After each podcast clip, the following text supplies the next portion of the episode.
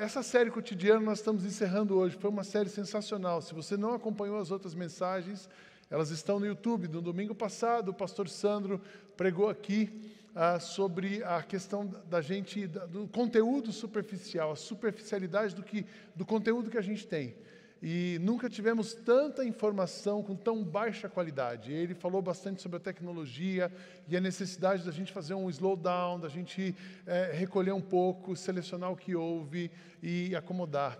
Eu estava no Farol com a Cátia, um grupo lá no Farol esse fim de semana. A gente não tem TVs nos quartos. Disse, vamos segurar. Não é pela questão financeira só, mas é pela questão da intimidade, do pessoal eh, desenvolver diálogos e conversas. É muito gostoso você ter, às vezes, desplugar, né, e poder olhar no olho de quem senta com você à mesa, de poder curtir uma coisa mais natural, mais tranquila, numa velocidade, sem olhar no relógio. A gente precisa disso. E hoje eu quero falar com vocês sobre relacionamentos, relacionamentos frágeis. Como é que a gente fortalece os relacionamentos? Uma das características dessa sociedade plural são os relacionamentos frágeis. E como é que a gente resolve isso? Primeiro, que relacionamento frágil não é uma coisa só do nosso tempo, é muito interessante. O apóstolo Paulo, quando ele estava instruindo as igrejas ali, as igrejas que tinham acabado de nascer, ele estava na Ásia instruindo as igrejas, ele estava falando sobre os dons, ali em Coríntios, capítulo 1, 11, 12, 10, 11, 12, ele está falando sobre os dons, ele está doutrinando a igreja. Ele fala assim, pessoal, deixa eu parar aqui, eu preciso falar para vocês de um caminho sobre modo excelente, porque vocês estão preocupados com os dons, mas vocês estão aí cheio de treta, cheio de confusão. E aí ele para e escreve 1 Coríntios 13, que diz assim: Quem ama é paciente, bondoso, quem ama não é ciumento, nem orgulhoso, nem vaidoso. Quem ama não é grosseiro, nem egoísta, não fica irritado, não guarda mágoas. Quem ama não fica alegre quando alguém faz uma coisa errada, mas se alegra quando alguém faz o que é certo. Quem ama nunca desiste, porém suporta tudo com fé, com esperança e com paciência. E é muito interessante que essa história do amor se esfriar, Jesus falou sobre isso. Nos últimos tempos, o amor entre vocês vai se esfriar, tanto ali em Mateus capítulo 24, diz assim: que a maldade vai se espalhar, no final dos tempos, vai se espalhar tanto que o amor de muitos se esfriará. A gente vive isso hoje, talvez você talvez não, com certeza, em alguma dimensão da sua vida e das relações, você vê o amor, parece quase inexistente. Às vezes é num casamento, às vezes é na relação de família, às vezes é no trabalho, às vezes é na relação com seu filho e às vezes é na própria comunidade. Ah, o amor se esfriou. E esse é um problema antigo e isso afeta o homem, isso gera um desconforto. Paulo escreveu falando sobre o amor, mas é muito interessante, nos anos 70, nos anos 60 e 70, quem tem um pouco mais de idade, quando teve aquele movimento hippie, a revolução sexual dos anos 60 e 70 era uma tentativa de resgatar esse amor, de promover uma sociedade mais igualitária. É interessante, o verão do amor. O verão do amor que. A, só que tem uma conta, era uma revolução sexual sexo, drogas e rock and roll. Se todo mundo ficar nesse negócio, muita gente largava a família, largava a casa e ia vivendo paz e amor. Talvez tenha alguém que tenha participado do movimento hippie aqui. A gente no Brasil, o máximo hippie que eu consegui ser era ter uma bolsa assim do lado, uma camisa xadrez. Eu tinha uns 14, 15 anos e eu achava que eu ia ser hippie, né? E talvez você tenha participado desse movimento. Mas olha o resultado desse movimento. Ah, o verão do amor e a conta resultante dessa revolução sexual. Amor livre não é nenhum dos dois. Os revolucionários sexuais do final da década de 60, início da década de 70, prometeram que a libertação sexual contribuiria para uma sociedade mais saudável, mais feliz, mais justa, libertando as pessoas da culpa e dos problemas psicológicos, colocando homens e mulheres em pé de igualdade, dando às pessoas a oportunidade de ser quem verdadeiramente são e se ver como compatíveis antes de se comprometerem com o casamento. Funcionou? Não! O resultado firmemente aponta para o negativo. Nossa sociedade enfrenta agora níveis recorde de doenças sexualmente transmissíveis e taxas de ilegitimidade, filhos sem pais. Uma epidemia de depressão, ansiedade e outros distúrbios psicológicos e emocionais, e a escalada das hostilidades entre os sexos. Isso começa lá atrás, isso que está se dizendo hoje começa lá atrás. Embora os pornógrafos e os advogados especializados em divórcios tenham enriquecido com a revolução sexual, o resto de nós simplesmente se deu mal. A gente vai sofrendo consequências. E aí, muito interessante, o homem continua tentando explicar como é que eu resolvo essa questão da falta de amor. É, é uma revolução sexual. Ali nos anos, em 2004, surge um filósofo chamado Zygmunt Bauman. Ele é polonês e ele fala o seguinte: olha, na verdade, hoje a gente tem um amor líquido. E o amor se estabeleceu em redes e a gente precisa resolver isso. Ele faz uma leitura da sociedade. Olha o que o Bauman diz, que uma rede, ela serve de matriz tanto para conectar, para se desconectar. E é aqui que começa esse negócio de rede social, de grupos, e a gente tem hoje os WhatsApps, aí é quem trabalha tem o Teams, ah, e aí vem o Google Meet, a plataforma Zoom, enfim, a gente tem uma infinidade de maneiras de a gente se conectar em rede. Uma rede serve de matriz para conectar quanto para desconectar. Nelas, relações são estabelecidas e cortadas por escolha. Eu fico amigo da Mariana. Depois a Mariana falou alguma coisa que eu não gostei, eu vou lá e excluo a Mariana. Daí a Mariana me manda uma mensagem no WhatsApp: Puxa, Sidney, você me excluiu no Instagram. Daí eu bloqueio a Mariana no meu WhatsApp, porque eu não quero mais ver a Mariana. Eu me conectei e eu não quero me desconectar. E a rede possibilita isso, entre aspas, como se a rede possibilitasse isso. Quando você bloqueia alguém ou é bloqueado, nem você desaparece, nem a pessoa. Ah, as redes são relações virtuais. Diferentemente dos relacionamentos reais, é fácil entrar e sair dos relacionamentos virtuais. Não quero mais ver o Edgar. Eu dou um unfollow nele, eu não quero mais vê-lo. Muita gente vive disso. Lembra na época do, da pandemia? Na época da pandemia, não, na época da política. Fulano saiu do grupo. Acho que só na minha família que isso aconteceu, na sua não. Diferentemente disso, então, relacionamentos reais, virtuais, eu entro e saio. Sempre, o que o, Bauman diz, sempre, num relacionamento de rede, sempre se pode apertar a tecla de deletar. Esse mundo complexo gera, essa liquidez, ela gera feridas emocionais nas pessoas. Você ofende, é ofendido muito rapidamente. E feridas emocionais, quando alguém da sua família rompe com você, uh, machuca você. Se for presencial, machuca. Se for virtual, machuca ainda mais. Quando alguém termina uma relação por uma mensagem, é um sinal de eu, você foi usado e foi descartado. Essa sensação de ter sido usado e descartado, isso gera uma ferida, isso machuca a gente.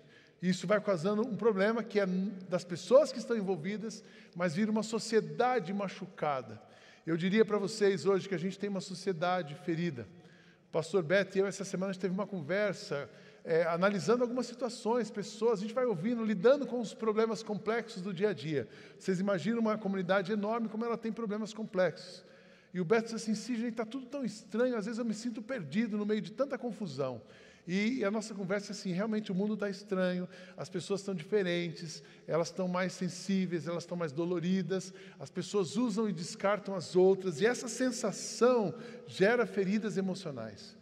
Essas feridas emocionais geram efeitos colaterais. Quem está ferido, fere. Alguns efeitos, por exemplo, a violência doméstica. Eu nunca pensei, irmãos, que nós teríamos que falar numa igreja, numa igreja, falar sobre violência doméstica mas ela acontece. A disfunção parental, os, os, os, os, casais, eles rompem como se não existisse alguém embaixo deles, e eles vão embora, e as crianças, elas ficam, já preguei sobre isso aqui, elas ficam os barcos navegando nos oceanos. E muitos pais, essa disfunção entre casais que se tornam pais, essa disfunção vai gerando filhos feridos. A fragilidade dos relacionamentos, você dá um goodbye para uma pessoa, 10 anos de relacionamento, e você dá um tchau para o WhatsApp, pronto. E isso gera uma crise familiar, tanto de relacionamento conjugal, como de relacionamentos de irmãos com irmãs, é, entre irmãos, entre cunhados, entre família, e isso é complexo.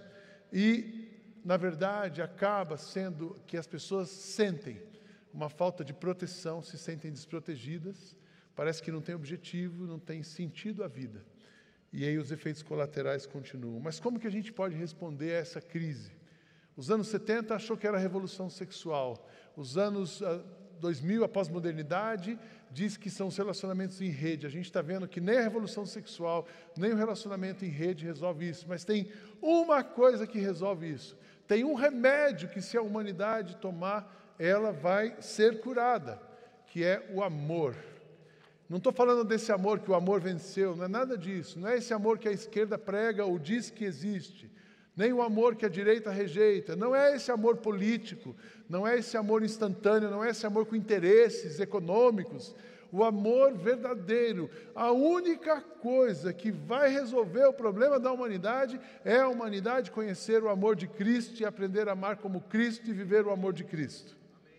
Amém, irmãos? Se a sua família ama Cristo, ela não te fere. Se você ama Cristo, você não fere alguém. Se alguém ama Cristo e vive com você, não te fere, porque o amor de Cristo, mesmo que aconteça alguma coisa, ele vai restaurar. E Paulo escreve então aos Colossenses, e esse é o texto que eu quero ficar com vocês. Um texto pequeno de três versículos, mas de uma profundidade tão incrível, que dizem assim: Colossenses, o capítulo 3, versos 12 a 14. Portanto, como povo escolhido de Deus, santo e amado, revistam-se de profunda compaixão, bondade, humildade, mansidão e paciência. Paulo está falando aqui de cinco virtudes. E ele fala também de três comportamentos. Suportem-se uns aos outros. Perdoem as queixas que tiverem uns contra os outros Perdoem como o Senhor lhes perdoou. E aí ele fala do terceiro comportamento, acima de tudo, de tudo. Porém, revistam-se do amor, que é o elo perfeito. Porque Sidney, amor é sentimento, você está falando de comportamento. Amor não é aquilo que você sente, mas aquilo que você faz. Cinco virtudes e três comportamentos. O amor verdadeiro se manifesta em cinco virtudes, em três comportamentos. E você, irmãos, amigos, você só vai conseguir construir um relacionamento sólido, verdadeiro, com a sua família, com seus amigos do trabalho, com os irmãos da igreja, se você estiver firmado em Cristo. Se a sua raiz estiver firmada em Cristo, ela vai produzir frutos que vai abençoar as pessoas, que vai gerar em você essas virtudes e que vai gerar em você o comportamento que você precisa para manter alguém saudável do seu lado. Quais são, ah, como é que a gente se cuida então desse amor? O verdadeiro amor se manifesta em virtudes para aquecer o seu coração e curar as suas relações. Tem algumas coisas que aquecem o seu coração e curam relações. Quais são elas que Paulo diz aqui? A primeira delas é a compaixão. Sejam, revistam-se de profunda compaixão, profunda, entranhável, de dentro, tem que vir de você. O que significa compaixão? Compaixão é você se colocar no lugar do outro. Em outras palavras, compaixão é você sentar na cadeira de alguém, você sentar na cadeira do outro, você sentar na cadeira do seu marido, o seu marido sentar na sua cadeira, você sentar na cadeira do seu irmão e olhar a situação do ponto de vista dele e vice-versa. Deus é compassivo. Deus, quando olha para a gente, Ele é compassivo, Ele se coloca no nosso lugar, Ele senta na nossa cadeira. A gente aprende isso lá em Êxodo 3, o verso 7 e 8. Disse o Senhor: De fato, eu tenho visto a opressão sobre o meu povo no Egito. Eu tenho escutado o seu clamor por causa dos seus feitores e sei quando eles estão sofrendo. Por isso, decidi livrá-los das mãos dos egípcios e tirá-los daqui para uma terra boa e vasta, onde há leite e mel com fartura. Deus estava vendo, Deus estava sentindo, Deus estava escutando e Deus se colocou no lugar deles. Se Deus não tivesse se colocado no lugar daqueles egípcios, eles teriam ficado lá, carregando as pedras para fazer as pirâmides. Mas Deus tira os egípcios, os israelitas de lá, porque sentou na cadeira deles. O que cura um relacionamento, irmãos, é compaixão. É compaixão. Toda crise, todo relacionamento tem, toda história tem três lados: o meu, o seu e o que está certo. E a gente só consegue ver o outro quando a gente se coloca no lugar do outro. Puxa, mas e se eu sentar na cadeira dele, como ele se sentiu? O que, que ele realmente quis dizer? Compaixão, compaixão. Tenham misericórdia dos outros, assim como o Pai tem misericórdia de vocês. Hoje é impressionante. Ninguém quer saber de ninguém. Tem uma palavra da moda chamada empatia. Ah, eu estou sendo empático, empático, mas você é empático, você vai ganhar alguma coisa. Se você não ganha, você não tem empatia. Mas a Bíblia nos diz: se você quer curar relações, se você quer construir relacionamentos sólidos e verdadeiros, você precisa ter compaixão da outra pessoa. Aí ele continua a lista: revistam-se de profunda compaixão, mas também de bondade. Bondade. Os artigos, os antigos escritores definiam bondade como a virtude do homem para quem o bem do seu próximo é tão caro como o seu próprio. Em outras palavras, é, o que é bondade? É você tratar o outro como você gostaria de ser tratado.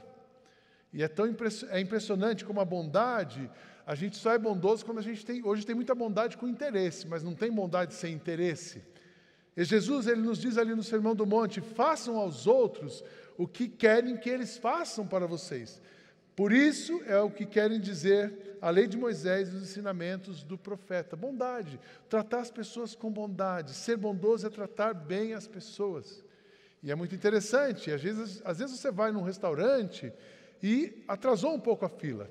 Quando o garçom te atende, você já está espanando com ele. Ou atrasou a sua bebida, você tem direito. Como é que ele atrasa a sua bebida? Como é que ele passa alguém na sua frente? É impressionante. Você vai numa consulta médica e por acaso atrasou 15 minutos, meia hora, teve algum problema, e você sai de lá soltando fogo e não trata ninguém bem, a não ser que você precise da pessoa. Relacionamentos por interesse, mas relacionamentos profundos, verdadeiros, bondade, tratar as pessoas bem, é, compaixão, se colocar no lugar dela. E aí ele continua: para vocês construírem relacionamentos verdadeiros, tem que ser compaixão, bondade, mas precisa ter humildade. Quando eu falo a palavra humildade, o primeiro nome que vem na minha mente é Cristo. Quando Paulo, falando aos Filipenses, eles têm em vocês o mesmo sentimento de Cristo, que mesmo sendo Deus, não considerou que o ser igual a Deus era algo que devia se apegar, mas antes humilhou-se a si mesmo, tomando a forma de servo e sendo obediente, obediente até a morte de cruz.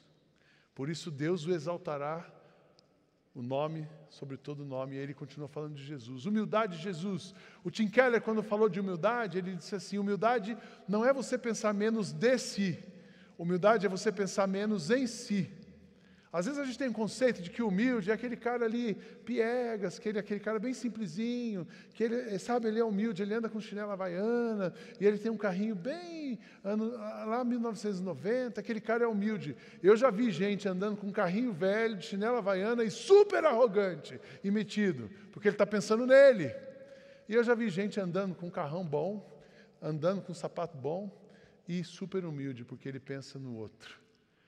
Humildade não é pensar menos de si, é pensar menos em si. A gente precisa ter essa humildade, não trabalhar, não construir alguma coisa para você. Eu e a Kátia, a gente sempre fala disso. Nossa vida, se você observar e conhece e acompanha um pouco a gente, você está vendo que a vida está corrida. A vida está corrida. E hoje de manhã ainda a gente já falou, nós saímos do farol hoje às 5h15 da manhã, com esse friozinho bom. E ele disse assim, Kátia, qualquer pastor que eu conheço, com a igreja desse tamanho, não ia levantar 5 e 15 no domingo, ia ficar aqui no farol hoje, dormir nessa cama boa do farol, almoçar comidinha boa do farol, mas nós temos um compromisso porque a gente não trabalha para a gente, a gente trabalha para Jesus e para essa comunidade, amém, irmãos? Ah, se a gente pensasse na gente, eu fico em casa, pensar na minha vida, eu aposento, mas quando você pensa na obra, no reino, na necessidade, a gente quer trabalhar e trabalhar mais, acordar cada dia mais cedo, dormir cada dia mais tarde. Sejam humildes, sejam compassivos, sejam bondosos, sejam humildes, porque não se constrói relação verdadeira sem humildade. Nada façam por ambição egoísta ou por vaidade, mas humildemente considere os outros superiores a vocês mesmos. E nessa virtude continua compaixão, bondade, humildade, mansidão. E Sidney, ficou difícil agora. Eu também acho, para mim é difícil quando fala de mansidão. Tito, escrevendo sobre mansidão, ele diz: Não caluniem ninguém, sejam pacíficos, amáveis, mostrem sempre verdadeira mansidão para com todos os homens. O termo mansidão traz a ideia de gentileza, cortesia, uma disposição de ceder os direitos próprios para preservar a paz. Sabe aquela história? É melhor eu ter paz do que ter razão. Você deixa a pessoa com a razão e você fica com paz. Isso é a mansidão. Esses dias eu conversava com uma pessoa, ela disse assim: Eu sou igual você, eu sou colérico igual você. Eu disse assim: Eu não sou colérico, eu sou colérico, sanguíneo, hemorrágico. Você não me conhece, só que eu sou transformado por Jesus. O Sidney é colérico, sanguíneo, hemorrágico. O Sidney com Jesus engole sapos, fica bonzinho, parece ótimo. Mas não sou eu, é Jesus em mim. Porque eu sem Jesus sou o cão chupando manga. Mas com Jesus. Então, irmãos, aí Jesus fala assim: olha, vocês querem construir relacionamento verdadeiro? Não pode ser a sua carne, mas tem que ser o meu espírito em você. Não pode ser a sua vontade, mas em a minha vontade em você. Não é a sua carne de querer mostrar para todo mundo que você está correto, mas é você ah, ficar manso com as pessoas e deixar que eu cuide de você. O Henderson, ele diz que é o que é mansidão? É a pessoa que está pronta para sofrer danos ao invés de causar danos. Em Mateus capítulo 11, verso 29, Jesus nos diz: Tomem sobre vocês o meu jugo e aprendam de mim, pois sou manso e humilde de coração, e vocês encontrarão descanso para as suas almas. Enquanto você fica tentando provar para a pessoa que você está certo, você fica tenso, é confuso. A hora que você vira e fala assim: Jesus, eu queria provar tudo, eu até queria pegar esse cara, mas eu entrego ele para você e fico bem. Sabe o que acontece com você? Você descansa. Quando você entra numa treta com a sua esposa, e aí você deixa ela falar e você fica tranquilo, manso, você descansa e a relação pacifica. Quando você arruma uma confusão na família e você fica na sua e deixa a família, entrega a família para Jesus, sabe o que acontece com você? Você descansa. Todas as vezes que você tira da mão de Jesus e põe na sua mão e vai tentar resolver, você aumenta a confusão. É gasolina na fogueira. Aí você mexe mais um pouco, é gasolina na fogueira, gasolina na fogueira. Sejam bondosos, sejam compassivos, sejam mansos. E aí ele continua a última virtude, mas também sejam pacientes. O que é a paciência? O termo usado por Paulo aqui nesse versículo é específico para falar sobre paciência com pessoas. Paulo levantou a barra aqui. Vocês querem falar de relacionamento verdadeiro? Vocês querem tomar um remédio que de fato cura o seu casamento, cura a sua empresa, cura a sua igreja, cura você? Você precisa amar, você precisa ter esse, essas características que o Espírito produz em você, e uma delas é a paciência. Longanimidade, o que é longanimidade? É paciência estendida ao máximo, é suportar as ofensas sem retaliar, é sofrer os maus tratos sem amargurar a alma. Provérbios nos diz que o homem paciente dá prova de grande entendimento mas o precipitado revela insensatez. A melhor ilustração de paciência, sabe aquele elástico esticado? Às vezes a gente precisa esticar o elástico no trabalho, às vezes a gente precisa esticar o elástico em casa, às vezes você tem que esticar o elástico com filhos, mas o meu elástico vive esticado. Afasta um pouquinho, acalma, o elástico volta, depois você estica de novo. Paciência, paciência, porque o insensato ele não estica, mas o sábio, ele sabe o limite, ele estica, ele caminha a segunda milha, ele caminha a terceira milha, ele vai cultivando. Sabe por quê, irmãos? Enquanto você estica o elástico, a pessoa pode melhorar. Enquanto você estica o elástico, ela pode perceber que ela cometeu um engano e ela vem com você. Então nós precisamos exercitar as virtudes que o Espírito Santo produz em nós. Se você quer mudar e construir relacionamentos verdadeiros, seja compassivo, seja bondoso, seja humilde, tenha mansidão e haja com paciência. Paulo fala sobre isso, que relacionamentos são verdadeiros são construídos e cultivados com as virtudes. Mas também relacionamentos verdadeiros são construídos e nutridos com comportamentos adequados, com escolhas. Comportamento tem a ver com escolha, tem a ver com decisão. E ele fala de três decisões. A primeira decisão é a tolerância, a segunda decisão é o perdão e a terceira decisão é a decisão de amar. No verso 13, suportem uns aos outros e perdoem as queixas que tiverem uns contra os outros. Perdoem como o Senhor lhes perdoou. Se quisermos construir relacionamentos sólidos, precisamos manter essas atitudes diante das imperfeições. Nós somos imperfeitos, mas Ele é perfeito. Nós não conseguimos, mas Ele consegue. A gente não pode, mas Ele pode. E a primeira delas é a tolerância.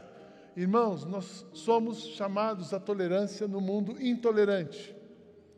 As pessoas hoje elas estão intolerantes, não admitem nenhuma diferença, não suportam nenhuma pessoa diferente e ela e, e estressa o ambiente quando tem alguém diferente.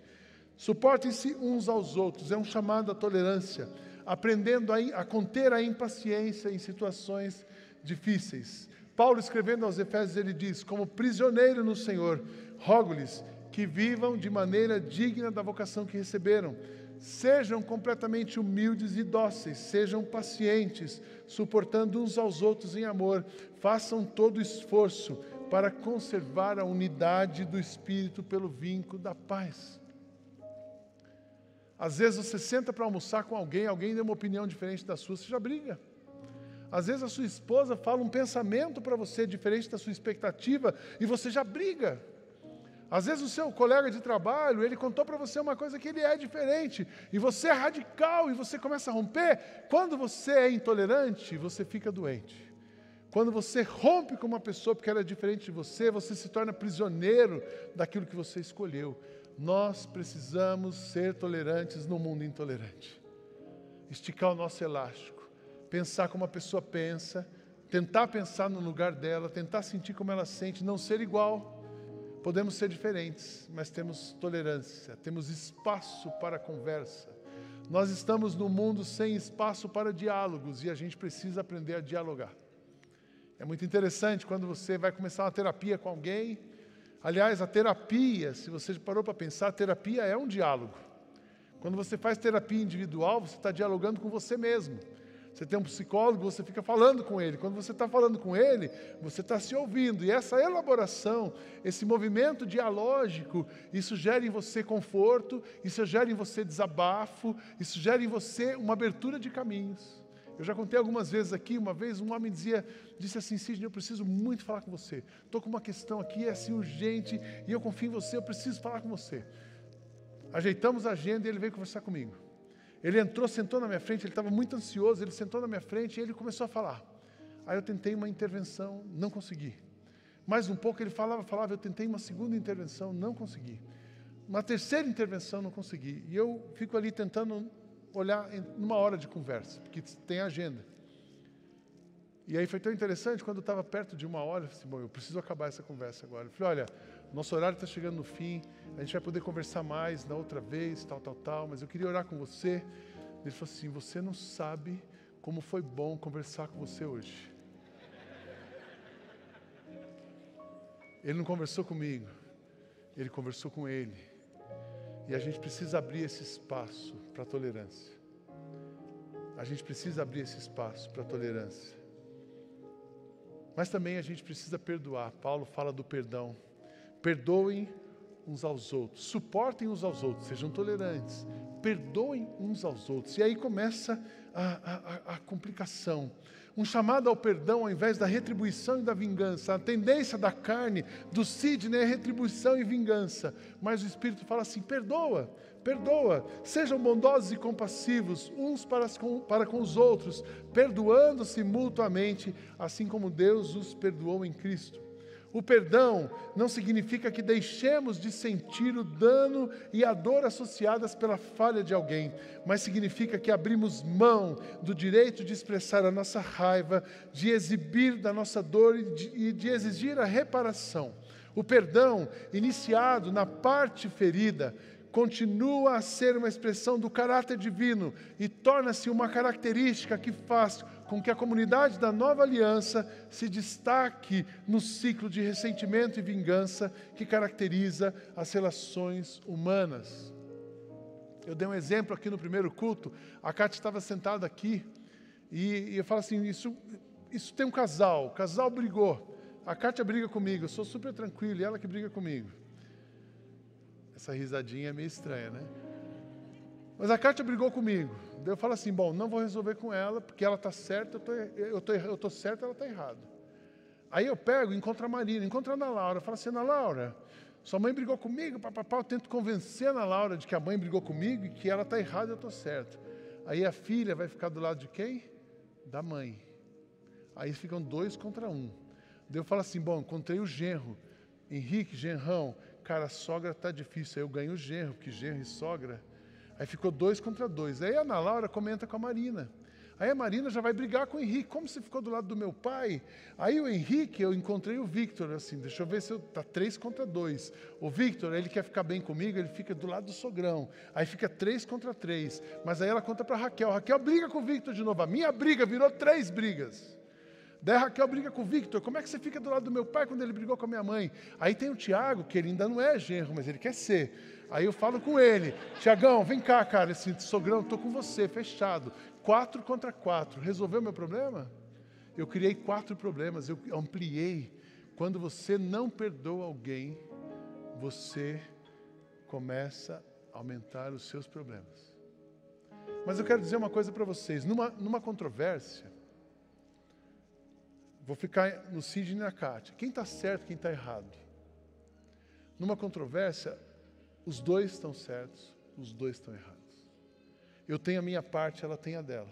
Eu preciso pedir perdão, eu preciso liberar perdão. Ela precisa pedir perdão e liberar perdão.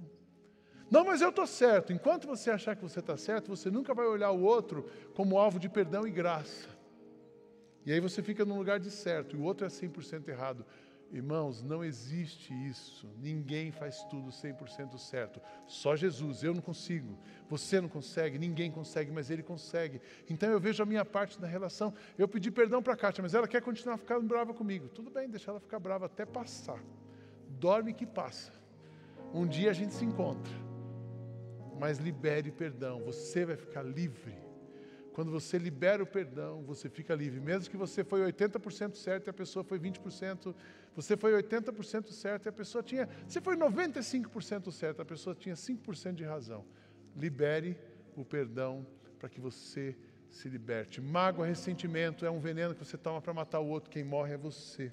Perdoar é agir como Deus, é imitar a Deus. Perdoem como o Senhor lhes perdoou.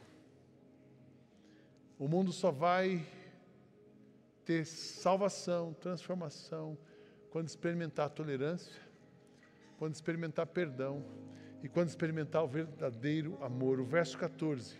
Acima de tudo, porém, revistam-se do amor, que é o elo perfeito. O elo perfeito, o vínculo da perfeição, denota o que une tudo em perfeita harmonia. O amor une todas as virtudes completando o todo. Quem ama é bondoso.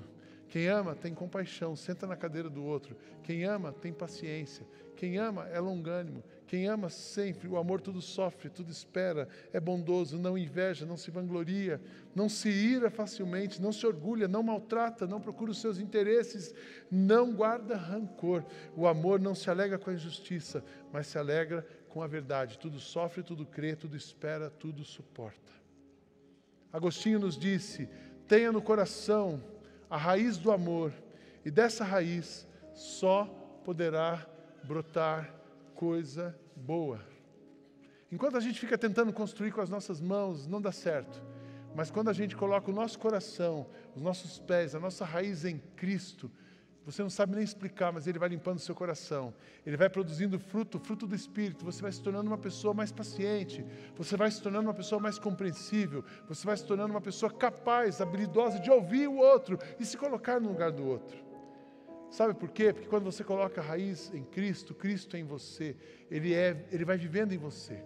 E na verdade, Cristo, Jesus, ele é compassivo. Jesus, ele é bondoso. Jesus, ele é humilde. Jesus é manso. Jesus é suave. Jesus é paciente. Jesus esticou o elástico. Ele suportou tudo por mim e por você. Jesus perdoa as nossas ofensas. Ele nos ensinou a orar assim. E aí eu quero dizer para você: a única maneira de você viver o verdadeiro amor é você colocar a sua vida nas mãos de Jesus. A única maneira da sua família viver em paz é você colocar a sua família nas mãos de Jesus. Firmar a sua família na raiz, com a raiz em Cristo. A única maneira de você perdoar o seu pai, que abandonou você quando você era criança, é colocar a sua raiz em Jesus. A única maneira de você esquecer as dores do seu passado pelas traições que você sofreu é você colocar a sua raiz em Jesus. A única maneira de você respeitar alguém que votou diferente de você, que acredita em alguém que não é o que você pensa, e que não faz o que você não acredita, a única maneira de você respeitar uma pessoa dessa é colocar a sua raiz em Cristo. Porque Cristo faz tudo novo na nossa vida. Ele nos ensina a amar, ele vai criando espaços, ele vai nos abençoando e você vai comparando. Eu, comigo, tenho sofrimento, com Cristo eu tenho paz. Comigo eu tenho rancor, com Cristo eu tenho alegria. Comigo eu tenho vontade de matar uma pessoa. Em Cristo eu nem lembro que aquela pessoa existe, eu entreguei ela para Ele. E assim você vai refazendo as suas relações. A única maneira, o remédio é o amor, mas a única fonte de amor saudável para nós é Jesus. A única pessoa que nos ensina a amar de verdade é Jesus. Por isso eu queria que você fechasse os seus olhos. Não acredito que você veio aqui à toa nessa manhã. Ninguém veio à toa nessa manhã. Ninguém se conectou à toa nesse momento. Talvez você está ouvindo esse outro momento que não o domingo. Você não se conectou à toa, sabe por quê? Jesus trouxe a gente para esse momento, nos conectou, porque Ele quer dizer assim: nós podemos viver diferente, nós podemos ser diferentes, nós podemos construir uma sociedade diferente, nós podemos mudar a nossa história de família. Minha família sempre foi assim, mas daqui para frente pode ser diferente, se você estiver em Cristo. Por isso, nessa manhã eu quero perguntar assim: alguém quer entregar a vida para Cristo? Convidar Cristo para viver na sua casa, no seu coração, na sua família. Não é o Sidney, não é a Igreja Batista, mas é Cristo. Cristo no Sidney, Cristo nessa comunidade, Cristo em você. Eu vou pedir para você levantar sua mão e eu vou orar por você. Tem alguém aqui nessa manhã dizendo: Cristo, entra na minha casa, na minha vida, no meu coração. Deus abençoe a senhora aqui. Pode levantar sua mão bem alto lá atrás. Deus abençoe você. Deus abençoe você. Deus abençoe o Senhor lá no fundo. Deus abençoe você aqui, Deus abençoe você aqui, Deus abençoe você aqui, meu queridão. Deus abençoe você lá no fundo. Aqui à minha esquerda, Deus abençoe você, Deus abençoe você aqui, jovem, Deus abençoe você também. Deus abençoe a senhora, você aqui no meio. Deus abençoe lá no fundo. É gostoso ver mãos levantadas. Deus abençoe você lá no fundo.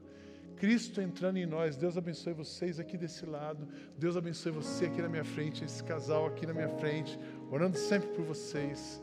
Deus abençoe você, Deus abençoe você. Deus abençoe vocês dois aqui. Cristo entrando na vida, no casamento, na família. Essa é a alternativa. Não tem outra. Você pode ir num terapeuta, ele vai te ajudar. Um terapeuta promove diálogo, se ele for bom. Você pode ir no médico, ele vai até te dar um remédio. Talvez essa crise de amor gerou em você uma patologia. Você está ansioso demais. Um psiquiatra vai te ajudar a conter a ansiedade, mas ele não resolve o seu problema que resolve o seu problema é você firmar a sua raiz em Cristo e deixar que Ele alimente a sua vida, e deixar que Ele dirija os seus pensamentos, e você dizer para Ele assim: não sou mais eu, mas é o Senhor. Amém? Mais alguém? Levante a sua mão bem alto. E eu não vou insistir muito. Deus abençoe aqui, Deus abençoe lá atrás você. Mais alguém desse lado aqui, levante a sua mão bem alto. Deus abençoe você aqui no meio. Que a paz de Cristo, que excede entendimento, Deus abençoe você aqui. Que a paz de Cristo, que excede entendimento, guarde o coração de cada um de vocês, guarde a família de cada um de vocês, guarde a casa de cada um de vocês e continue nos guardando na direção dele. Obrigado, Jesus, pela maneira como o Senhor tem cuidado de nós. Obrigado porque pessoas nessa manhã estão dizendo que querem o Senhor, habita Deus no coração deles, faz uma obra sobrenatural, que eles experimentem o sobrenatural de Deus faz uma obra nessa igreja, que sejamos um canal do Senhor, instrumentos do Senhor nessa sociedade. E usa-nos para a tua glória, mas primeiro cuida de nós. Trabalha o nosso coração, que a gente vive em paz e esteja em paz com o Senhor. É a nossa oração, em nome de Jesus. Amém, amém e amém. Que Deus abençoe cada um aqui, em nome de Jesus.